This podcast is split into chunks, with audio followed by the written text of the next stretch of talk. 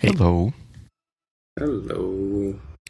Welcome to episode 17 of Biweekly Cast, and the hosts are here. I'm Slava Rudnitsky, Uh, I'm Dima Malenko.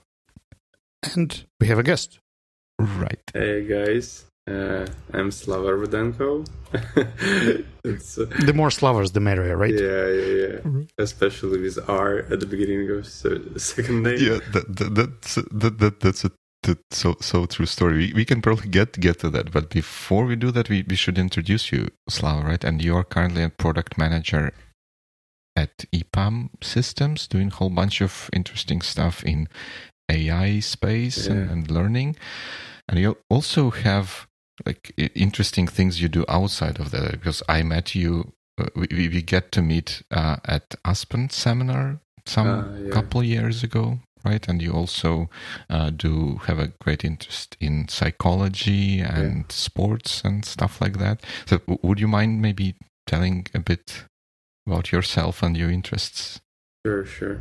Uh, first, I would like to say thank you guys for having me, and it was a mm, big surprise because, like, you know, we're in Kiev here, it's war, and uh, well, podcast, and uh, uh, I'm a creative person, so that made me feel more alive. Thank you for that. Generally speaking, I'm always told that uh, I'm in I I'm 32 and I'm in IT for 20 years already.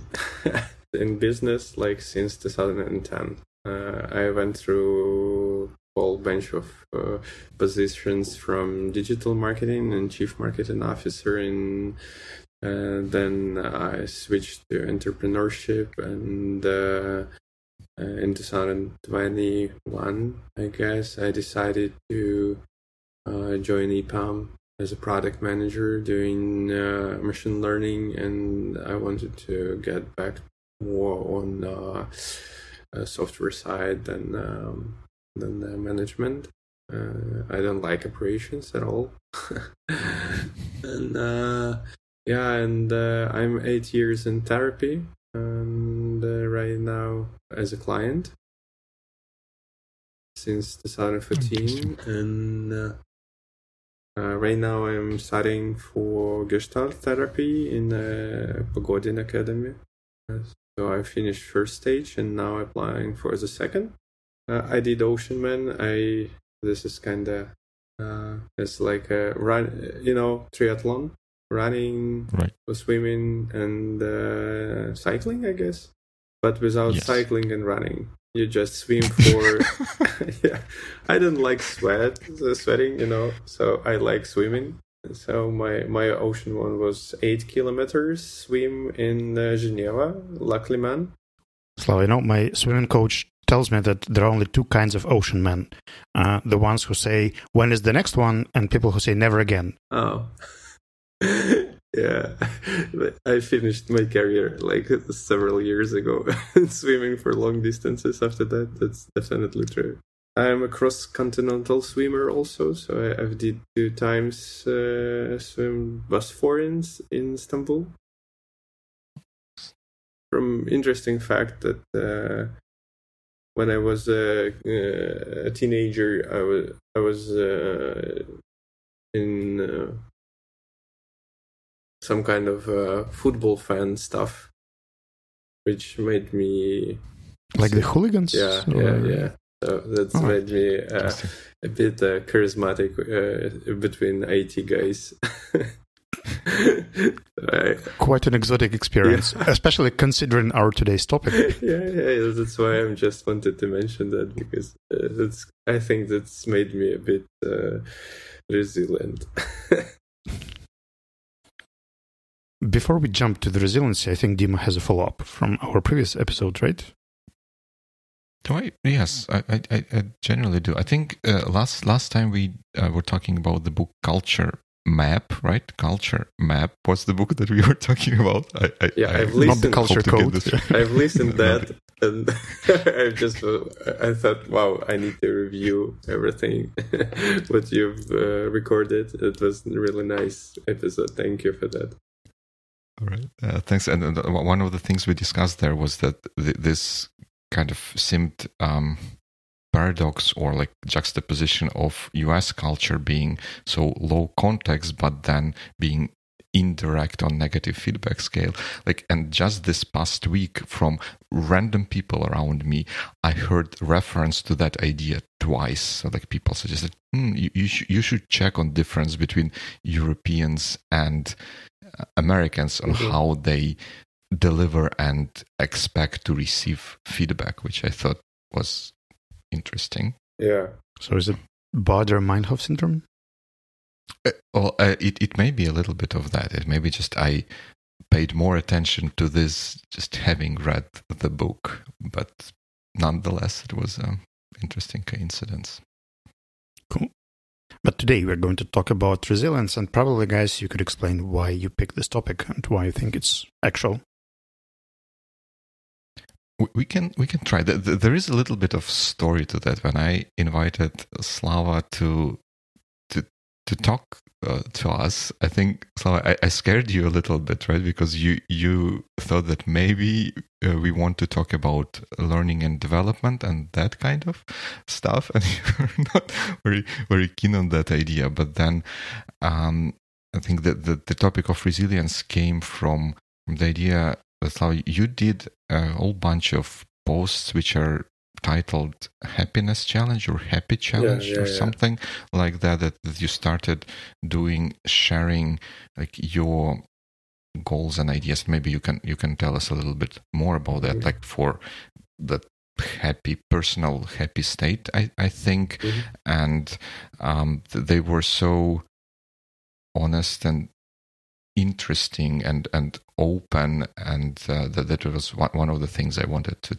talk to you about and, and learn from you about your experience and how how it working. And this is how we came to to the topic of resilience which we, we still are all going through hard times and we need i don't know like resources and energy to deal with that and continue to function. So it seems to be like an evergreen topic for people especially for people connected to ukraine Well, guys, just to double check, because uh, I know we do have a definition in our notes, but with your own words, how do you understand the term resilience? May I? Sure. Yeah, yeah. I was playing with ChatGPT yesterday, asking him what the, that he thinks is resilience, and uh, he he listed a bunch of different options, and I was thinking what actually fits to me for, for resilience, and I wanted to find something that resonates with my heart uh, deeply, and uh, it's a pillar for me pillar for the hard times. This pillar helps me uh, lose control and uh, believe that life is uh, generous to me, even in hard times. This is the opportunity for me to face, not control something that I cannot control, right? Uh, because uh, shit happens, and uh, it will happen, and the tension I feel without resilience is huge. And when I have this resilience, uh, this type of mentality, I feel like this is something I can handle. I can get stronger and uh, make uh, myself move forward. Dima, would you offer your definition? Well, I think uh, I I would also then opt for for Slava's route of trying to to explain this thing through feelings and emotions, or rather than maybe an um, academic def- type of type of a definition. I think to to me, resilience has that that bit of preserving internal integrity on in multiple dim- dimensions like emotional integrity like um, intellectual intra- integrity to to be able to move forward through through hardships so that when some when things when bad things happen to you or around you you you get this resilient core that maintains um, its integrity and enables you to to to go through through life something something like that like just a core that that keeps its structure and shape mm-hmm. since you started working with metaphors i would go for something like inner compass but while i was thinking about it i would say that that's a feature of a person that is kind of built in and exercised at different levels like humor there are people who say i'm not humorous but then in some certain situations they can exercise humor a lot. I think that resilience is also embedded in most people but at different situations they exercise it on different occasions in different ways. Uh, you can say that sometimes even sarcasm can be a part of resilience because it could be a coping mechanism that helps you navigate through some challenges and get back to norm. But basically the way I understand it, it's an ability of a person to get back to oneself uh, when something has uh, altered the course or impacted, uh, mm, changed. Like the war was example for Ukrainians to see how we can find ourselves in these new conditions among new stress factors um, uh, in very changeable situations, uh, getting these grounds and foundations for ourselves. Yeah, definitely. And I really like how uh, most of the professionals uh, explain that resilience is not only the way you cope, but how you strive uh, in those situations. So you become the uh, resilience is not something you, you just hide from the situation or you can laugh on that, but you become stronger and even closer to what you want to achieve in life. Well, then Guys, would you rate your resilience rate on scale from 1 to 10, where 10 is amazingly resilient and 0 is like, pff, what is resilience? I don't know this word. What do you think your resilience level is? Oh. It's like, listen to Slava, master of uncomfortable questions. no, no, no, it's okay. Uh, for first intuition uh, answer would be 0. but zero because every time I get into the new trouble, and uh, I think, wow, like this thing I will never survive.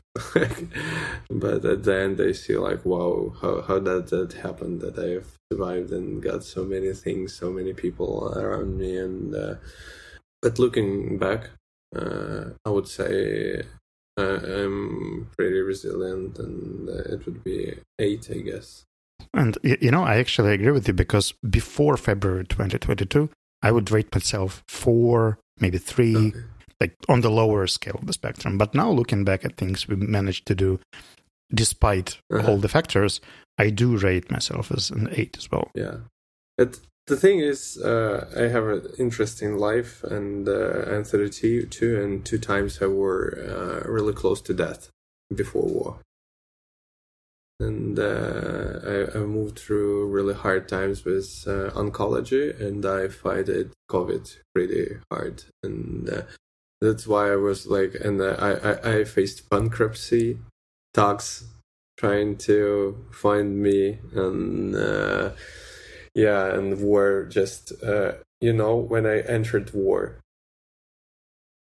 I thought that I really know everything about uh, what's what is uh, coping to, with hard times, and now I see, wow, it's it was so little I know, and uh, my heart just uh, blowing from news and uh, deaths. Yeah, yeah. Well, I will, I will, I will talk just from this perspective of uh, having um, this muscle, pump, you know, training the muscle of resilience that that made a lot of uh, value to me. Sorry, sorry, Dima. Uh, I just took the scene.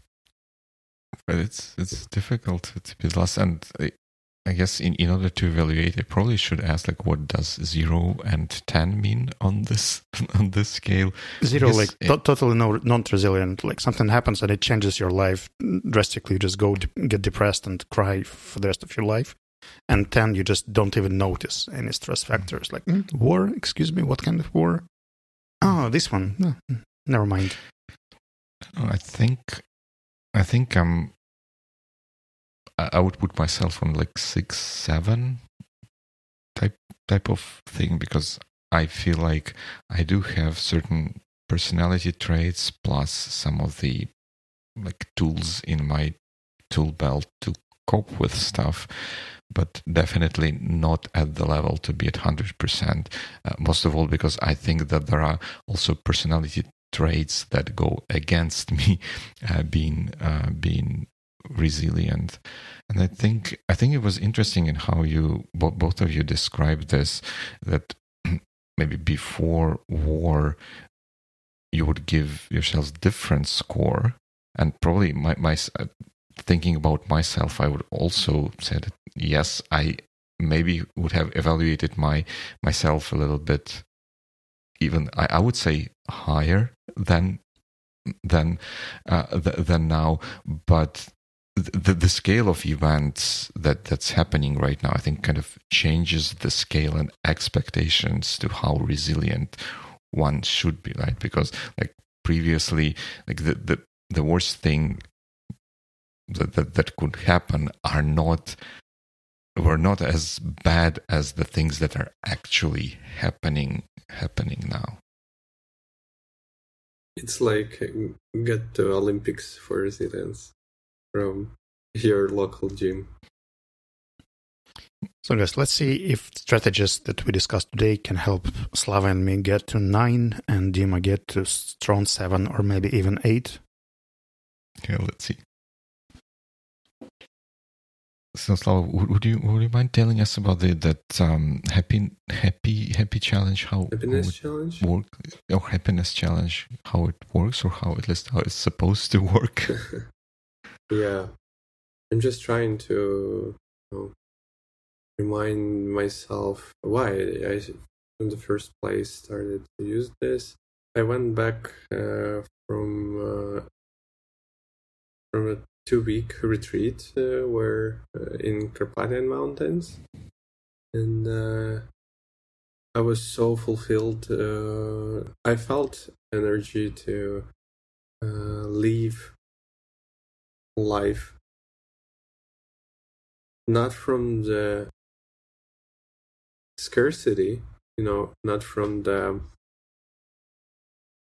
the point when I survive, but I want to keep on thriving and I want to achieve something. I, I felt this inner inner feeling of that I want something.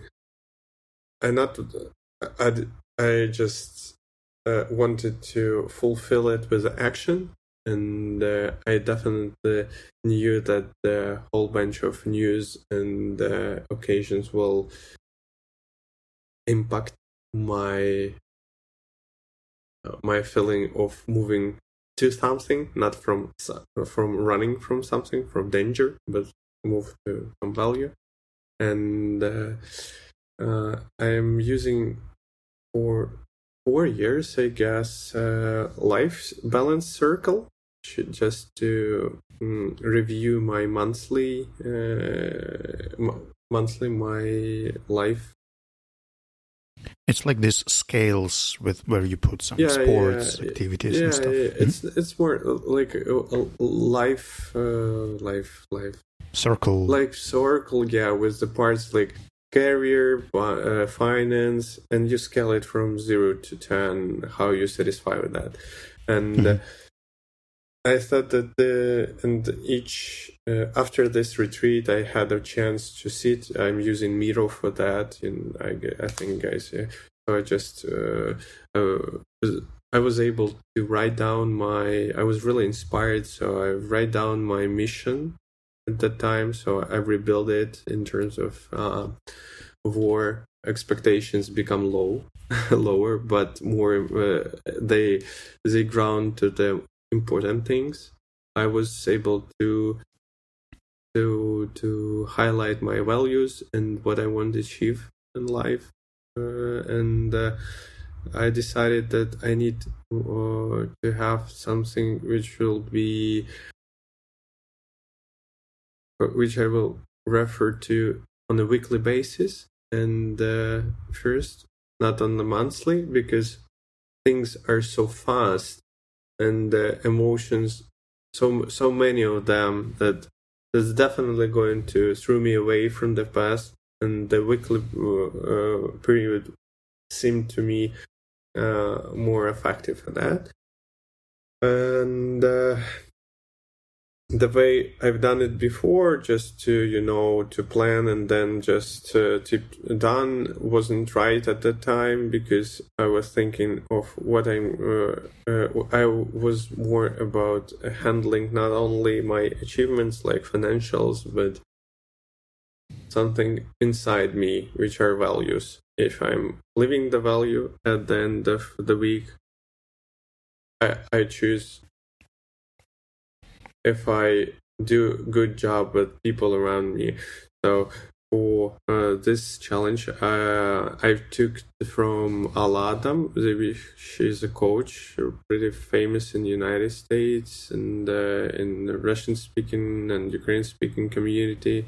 She's doing Y Combinator mentorship and stuff like that. So she, she shared that the happy person is the one who able to achieve uh, what they want in life following their values. Just not to give up on on their personality. So there is this two two parts like what i've done what uh, i'm uh, missing out and uh, how i live my values for this week. Because you know, Dima seems kind of more attentive because probably he was reading about your happiness challenge for, for weeks. For people who don't know what it is about, like what would it look like from the outside? Would you just mm, write down some thoughts and reflections out? Would you plan, do, and then reflect? Like, uh, how did it actually work on a weekly basis? Yeah, yeah for weekly basis like you have the, your monthly goals right so a mm-hmm. monthly review for life balance and uh, i always pick two or three uh, areas i want to improve and just list the actual uh, to-do list what i want to do for example for my uh, within the wars my spiritual and uh, emotion area was always struggling so meditation some and uh, doing studying therapy was one of them. And uh, that's why I, I just listed it. And every week i was supposed to do uh, homework for my studying and stuff like that. So then at the end of the week i had uh, my calendar schedule it for this happy challenge. At sunday at the evening i was sitting down with my phone and just starting typing honestly uh, what was done, what uh, or my, my my achievements, even uh, those that weren't planned, because I'm grateful to myself what I've done. Then uh, what I'm missing out actually, and I'm trying to close my eyes and don't see, you know, hide from this.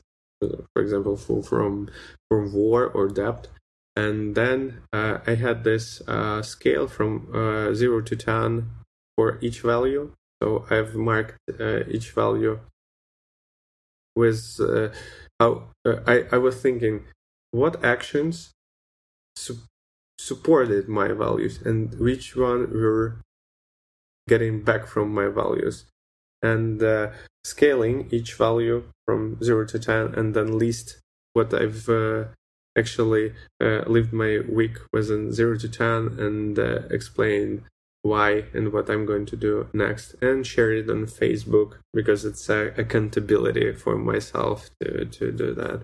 And maybe uh, someone will be inspired with uh, living with their values also because for me it's uh, like as Aspen where, where we all met something where it doesn't matter what you achieved, uh, but the values matter most. So for me to to build such a supporting uh, group of people around me in Facebook with, this inspiration would be also a development of resilience, actually. And, and do do you think this the, the, the public nature of, of this challenge for you, at least the, the way you, you practice it, did, did it play a role in how successful or unsuccessful useful or not useful it was it was for you. So i can say like for, from from my perspective i think i am trying to do thing that is similar and i think Slava, we discussed this in previous episodes with like weekly reviews that I like weekly reflection time that I have mm-hmm. uh, for myself. But I do that for myself, and and the notes I put in my notebook, like theme journal, are only for for myself. And you are doing this so so very publicly. Does this how how how would you say it works? This the public nature of this um, activity. Can you rephrase your question because I'm not. If I understood him correctly, he asks, "Would it work if you didn't post? If you just did the same things without social aspect?" I definitely the person who you know really fast inspired by something and really fast uh, with the uh, inspired with something else, I would say. so, so the first thing just dropped down. So this is uh, kind of accountability for me. It's the same as with the sport and stuff like that. I just I, I, I, I losing track for I, I'm not disciplined at all. So that's kind of discipline thing for me.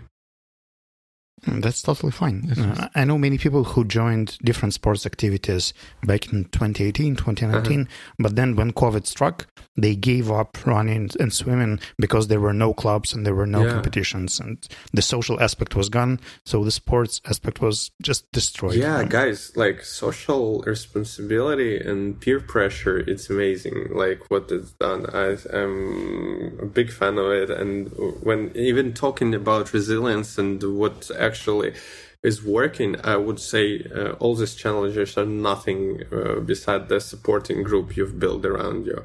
And this is a hard thing to understand when you're in a shitty position and you didn't work with your uh, network of supporting people. That's there is no silver bullet here. So you're in a needy position and you don't have people you didn't build a supporting group and uh, unfortunately you need to start it over. And uh, if you want to make it uh, strong you would go and uh, go out and ask for help with a high vulnerability level and low level of uh, trust from another people because you didn't build it. And that's that the thing. And i would say when you share something uh, honestly you build it even in the social media you can you can build it i don't have the most of the people in my facebook are people i uh, i know personally through some kind of a business or trainings and stuff like that so um, i have a lot of say about this uh, social structure but yeah the the key point here i'm totally agree with you Slav. So like uh, people are the core to to to, to my uh, uh, ability w- moving forward. I think it's it's interesting, Slavik, how, how you just described this thing. It it started with with words like peer pressure, kind of does wonders yeah. Uh, to to make us uh, do th- things. But I, I have a sense that what you actually dis- are describing is not about the pressure, but support, like peer support. Uh-huh. Uh, to me, uh, I, I would say to me the peer the, the, the idea of pressure in of additional pressure in situations when I'm already kind of almost up to the line or very fatigued or low energy mm-hmm. is not appealing at all. Uh, but the, the idea of getting peer support, which seems to me is what, what, what you're describing would be so much more appealing, at least at least at least for for me. And I think maybe we should start using the words peer support more than mm. peer pressure. You know, I think it doesn't work only for peers. Uh, in my example, uh, in February and last year, I felt like physically really difficult. Like it, it was hard to get through these challenges without sports. Before that, I was uh, working out at least three times a week. Yeah. And then just things changed. And I uh, just when I saw the notes uh, for today's episode, you mentioned sports and physical activity as one of the topics. I decided to check when was the first time I texted my coach to come back to the training, and it was March third. So it took me a week to start texting my coach, like, please, let's get back to the exercise. I couldn't exercise myself. Like, I just couldn't get myself to it. But on March 12th, I already pushed my coach to start zooming me for the TRX uh, training. Mm. And since March 12th until today, I keep working out at least twice a week. And without the trainer, I would never do that. The trainer is not uh, a peer; it's not someone, uh, but but it is social commitment that I kind of forcefully got onto myself to keep this sports track running. Mm.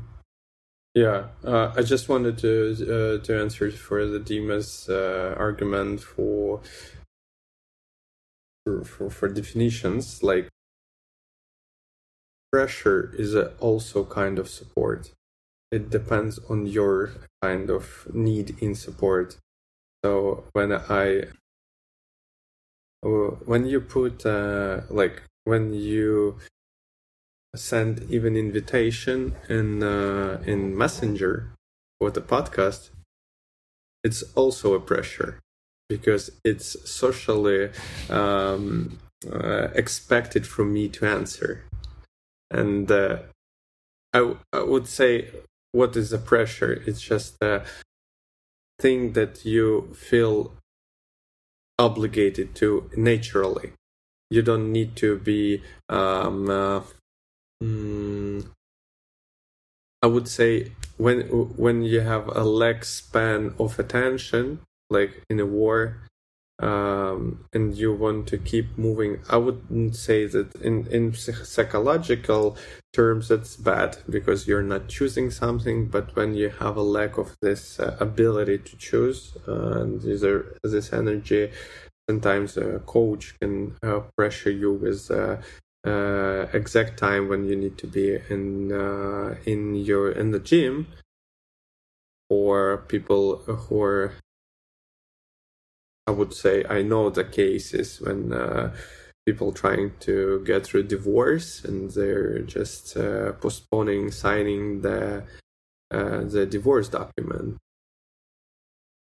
And uh, they ask for pressure from so from their friends for that to to challenge them to do that because someone needs a stick someone needs a carrot and uh, only the person knows what the best for, for so what what the kind of support will be for them i would that's that's why I would say there's a different levels of uh, what we are talking about. Sure. So the tools and the whole ability to support someone and you know respond, and, and especially it's important when you can hear and uh, respond uh, assertively on the need of support and ability of others. So if I need pressure and you think this is a bad for me, you know it's a not ability uh, when you're trying to you know to provide your type of support that's kind of not working that's not the support group so support group should be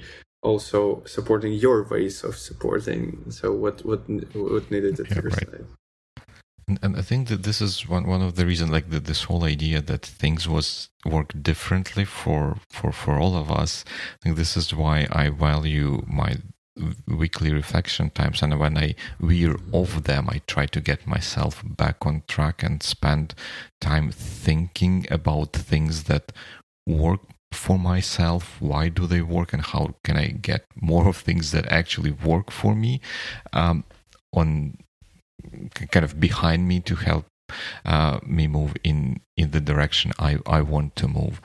And I think that that that to, to me this was probably one of the most important learning of recent years on how to build uh, the, this kind of resilience muscle is to understand how I personally react or respond to situations and what helps me and get more of those things under under my tool belt to to be able to pull them out when yeah. the circumstances would require that. You know what?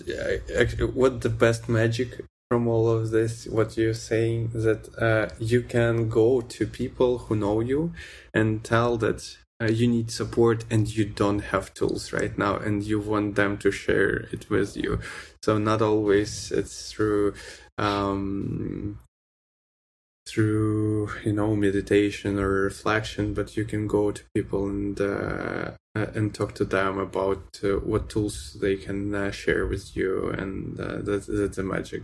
For me it's uh, it's a new way i guess within the war to handle I, I spend less time uh, reflecting and more time in contact with other people. Even uh, and in this vulnerable position when I don't know how to keep on track. When I and I say like I don't know how to keep on track, but I really need that. I don't know how to put uh, what tools to put, and those tools doesn't work for me at all. Sometimes just cry out uh, loud with with someone close uh, helps uh, and then you you see that uh, the only thing was uh, between you and what you're doing is that at this time you were needed uh, not reflection but uh, but a kind person mm, behind you.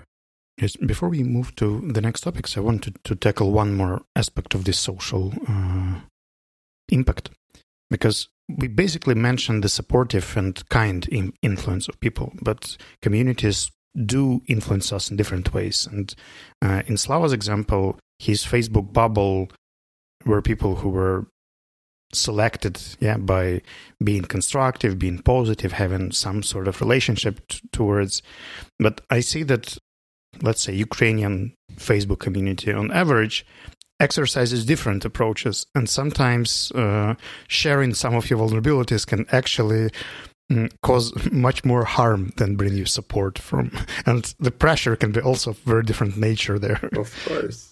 Yeah you should be uh, hygienic with, uh, with with people around. I would say everyone has this uh, perfect uh, i would say house chat or how do you call it when when you where your neighbors talk about stuff in your house as it's the most toxic place in the world i guess where you can ask for support. And uh, even there uh, like five minutes ago, I've read in this chat that uh, uh, at night someone was uh, partying and another person just woke up and they say like, "Sorry, but it's like 2 a.m. You woke me up. Uh, it's uh, it's so loud." And this girl just said like, "So sorry." Uh, apologies. It's not going to happen next. And I wrote that and turned the music up. No, no, no, no, no they didn't. It's it's. Mostly it would be like that. It would be a lot of you know talking, but uh, she she made a real clear statement that she she uh, thinks it's it was wrong and she they, they did mistake. And I just wrote that uh, thank you. I thanked both of them for being constructive. And uh, that's that's some kind of you can keep on uh, developing your hygiene with people.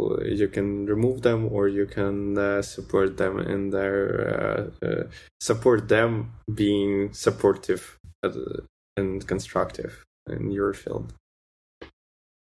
Just some things i noticed uh, among my friends whenever someone who for example, moved to a different country years before the war started, shared something vulnerable. And then people in the comment section were just uh, leashing off, saying, like, how dare you feeling unhappy in your Canada or w- whatever the place is. Oh. And I think that there is a lot of trauma um, especially in social media these days. And if we try finding resilience in others, these others should be really carefully picked. I know that some people use this uh, Instagram close friends list for sharing right now. They don't share it for all friends, but they have a selected group of like mm-hmm. 10, 15, 20 people they trust. And if they want to share something nice or something uh, sad, uh, they can always go to this smaller circle of people and get their support there with with less risk, I guess. Mm. On contrary side, I will say that uh, being resilient is actually really being okay with those people. I don't I don't think the whole people and uh, I I had a lot of different reactions on my vulnerable uh, sharing vulnerable things on uh, social media. And when I got into therapy I understood that um, distance is important and being kind to yourself at first and choose what you say and uh, at what place it's a better but better than trying you know to convince people to be more kind to you and and this those times. yeah but I, I like sometimes to see who are actually toxic in my environment this way and uh, uh, I just uh, remove them. That's, that's the way. Uh huh.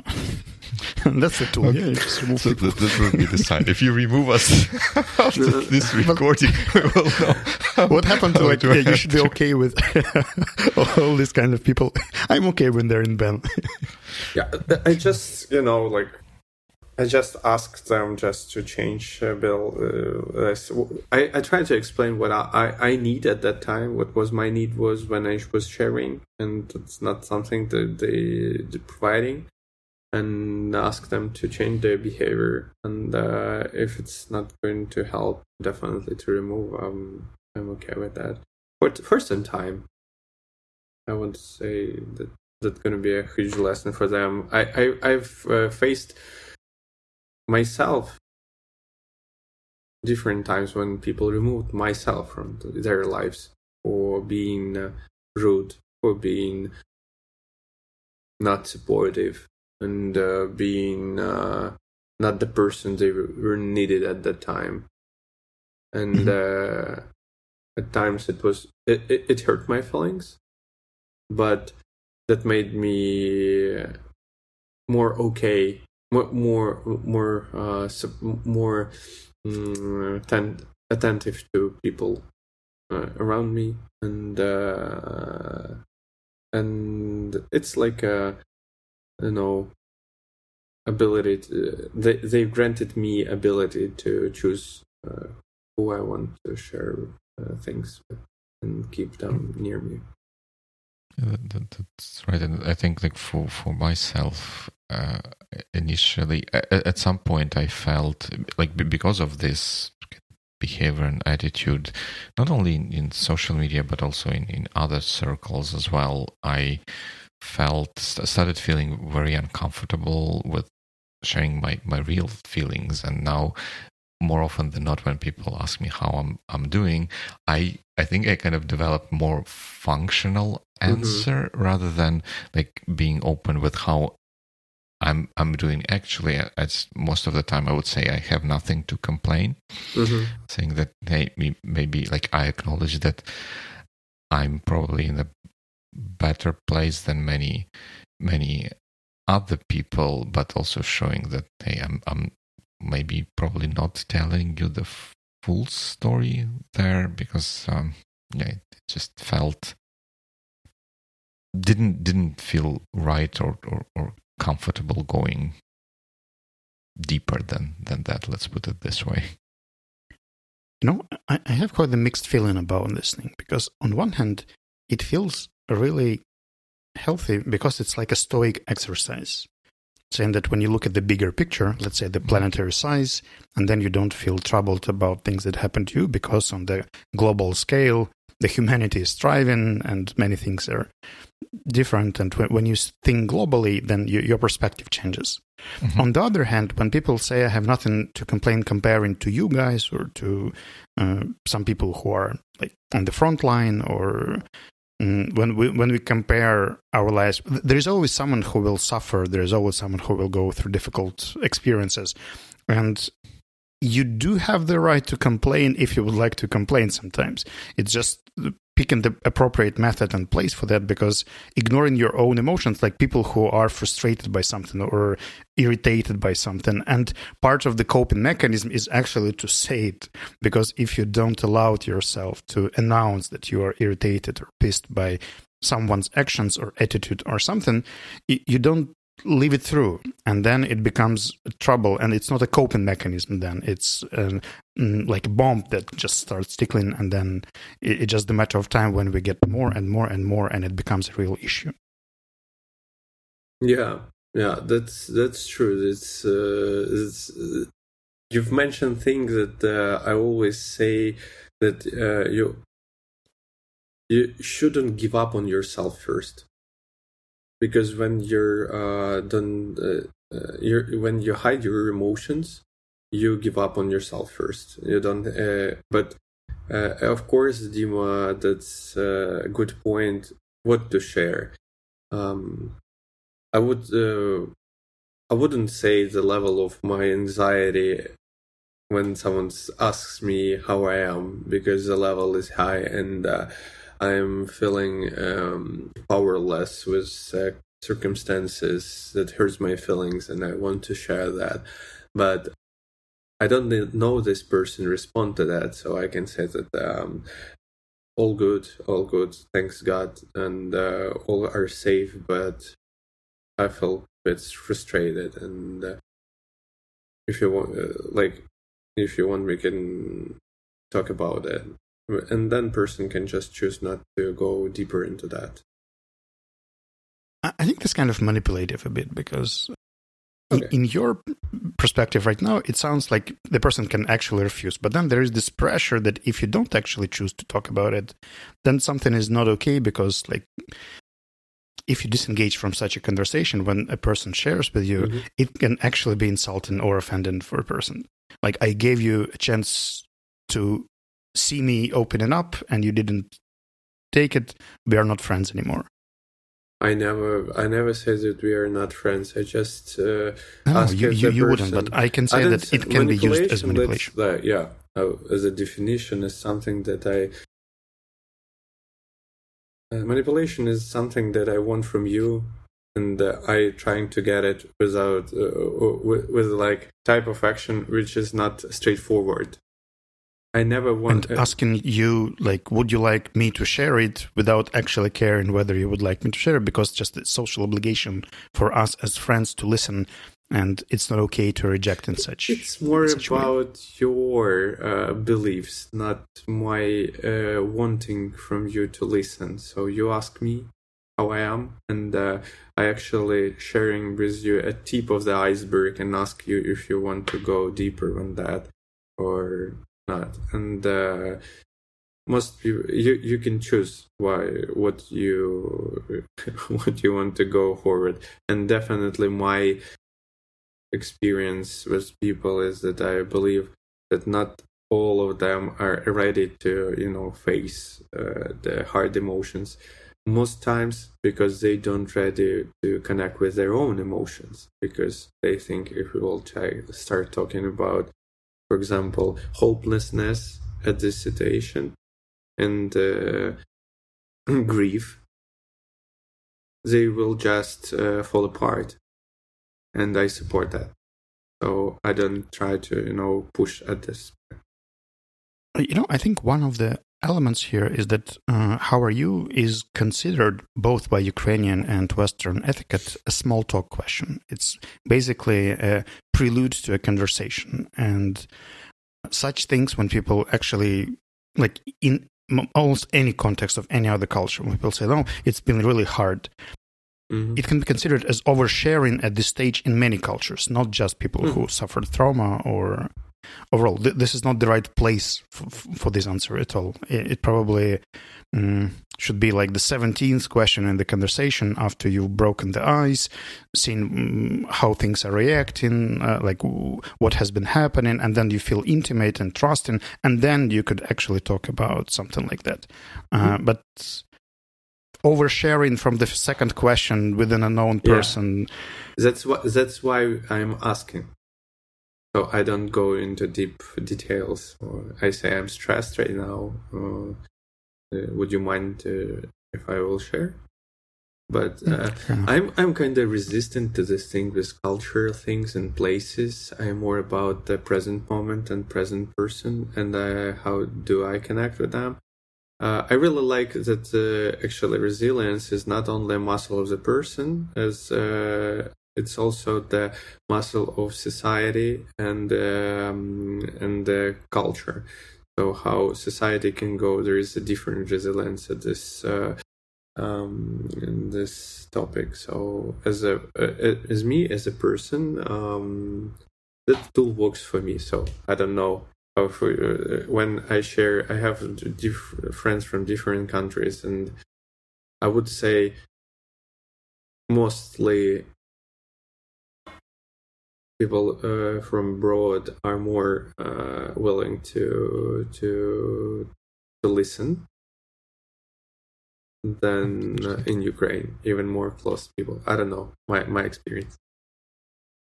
I think Slava, what the, Slava, what, what you, you said, like the general idea of time dimension in, in, in this kind of interactions, I think is often important and often missed when, when we talk about them. Like you said, something that that is a second question in a conversation can play out very different than 17th or 20th um, question in the conversation and likewise the previous history of interaction between uh, between two two people can also play play a role because the level of trust and kind of um, mutual respect and know mutual trust can be can be different and because of that uh, you can go different lengths about and and different levels of openness with with how you uh, feel about stuff and at least trust that other person to be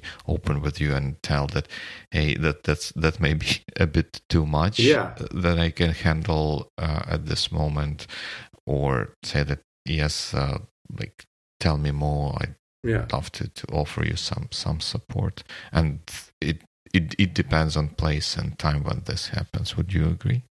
Definitely, definitely. Uh, you should like my point is uh, you should be authentic with your emotions, with what you feel, uh, and uh, be uh, I don't know. So you need to trust people that they have their own mouth and words to reflect if it's something uh, that they don't want to go further with and uh, I would say when we start a work meeting and everyone asks how everything is going on, I can easily say that I'm really pissed off and uh, I had zero sleep because of air raids. So, uh, guys, like that's that's my state for now. I don't trying to you know to uh, to explain the whole details but definitely that makes the tone of the whole meeting more constructive for example for me without uh, so people trying to to uh, you know, provide empathy to that and uh, just uh, go straight to the business what they want without you know. That helps me a lot sounds like a good good middle ground. And now as as our time ever so slightly slower slowly uh, keeps uh, running running out and we are coming to a close do, do, do you think it would be a good idea to maybe each of us share an um, a tip or recommendation or anything like to, to build this resiliency muscle? Yeah things like, that you think worked for you for me first of all it would be the huge part in uh, my resilience played my therapist so I'm voting for everyone should uh, visit the therapist uh, when they have tough times and they feel they need support. The second thing is um, people and supporting surrounding. You can test always test your friends and for this ability to uh, listen and uh, share their emotions and uh, be attentive to when uh, you're vulnerable was a bit as uh, I, I really like how Slava mentioned that it's always uh, a way of getting to the place when you can do this. But you know, like MVP, you can do a bit of sharing of something that when we met with another reaction, not supportive one, for example, you can uh, just make a quick note for you that that that person right now is not capable to su- support you. Third uh, thing is definitely sport. I would say especially something with long and monotonous uh, actions uh, like running and swimming. For me, it was, that made uh, a lot of that that made me feel much stronger physically, which I can uh, use as a pillar uh, when uh, mentally goes nuts. and uh, good, good stuff. I like the, your product management approach with uh, to, to relationship with MVPs and stuff like that. I hope that this conversations kind of con- this conversation will help all of us like build a little bit of that of that resilience muscle with the ideas and the experiences that that we've shared. Uh, thanks, Slava, for joining us today. Thank you for having me. That's that was really. I just felt you know we can go farther and farther with you guys. You. Um, your voice, Dima, is always smoothing and so comforting. Uh, that was uh, a bit of a, a, a, an experience, pleasant experience being here with you uh, uh, with in the tough times. So I would say your podcast keep uh, resilience uh, provides necessary support and Slava. Thanks for uh, challenging questions. I think you get more of them. I have a lot of more of them, and uh, I would I wish you guys the best of what you're doing uh, and uh, luck with uh, all, all your uh, ideas. I would definitely like to keep this conversation going. So, Slava, wait for my invitation for a Kiev coffee sometime. Yeah, yeah. Slava and Slava, I would, I would say. Sounds good. So then, uh, good weeks. Yeah. Good weeks. Bye. Bye. Thank you, guys.